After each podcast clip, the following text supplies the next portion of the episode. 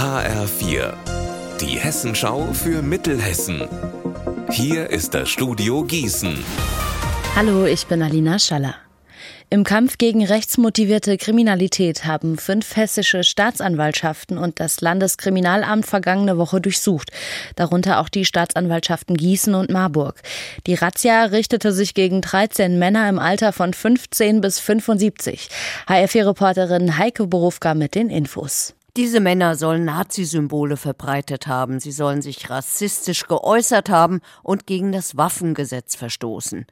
Deshalb hat die Polizei eine Menge an Beweisen bei ihnen sichergestellt, unter anderem einen Degen, Schlagringe, Marihuana, Speichermedien und sie hat zwei Schreckschusswaffen gefunden. Festnahmen hat es keine gegeben.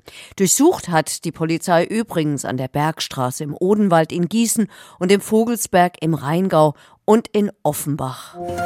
Die AfD-Fraktion im Gießener Kreistag fordert in einem aktuellen Antrag, dass der Kreis wöchentlich die Zahl der Asylbewerber pro 100.000 Einwohner veröffentlichen soll und nennt selbst das Corona-Monitoring als Vorbild. Es geht also um eine Art Sieben-Tage-Inzidenz für Asylbewerber. Der Gießener Kreisauslandsbeiratsvorsitzende Tim van Slobbe hat deswegen Strafanzeige wegen Volksverhetzung gestellt und gesagt, die Sieben-Tage-Inzidenz war ja bei Corona maßgeblich für die infektiologische Bedrohungslage mit Angst vor dem Tod und Einschränkungen für die Bevölkerung. Und hier wird die Bevölkerungsgruppe der Asylbewerber pauschal gleichgesetzt mit einer lebensbedrohlichen Infektionskrankheit Corona. Und dadurch wird die Menschenwürde dieser Gruppe von Menschen in gravierender Weise angegriffen. Heute starten deutschlandweit die Kneipp-Aktionstage. Und wer das zum Anlass nehmen möchte, mal wieder Wasser treten zu gehen, der ist in der Wetterau genau richtig.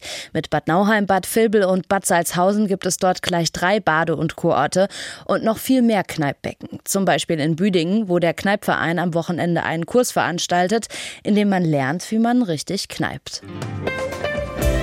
Unser Wetter in Mittelhessen. Heute da wechseln sich Sonne und Wolken ab. Dazu haben wir in Linden 21 und in Rockenberg 20 Grad. Am Abend und in der Nacht bleibt es bewölkt und morgen kann es gebietsweise regnen. Ihr Wetter und alles, was bei Ihnen passiert, zuverlässig in der Hessenschau für Ihre Region und auf hessenschau.de.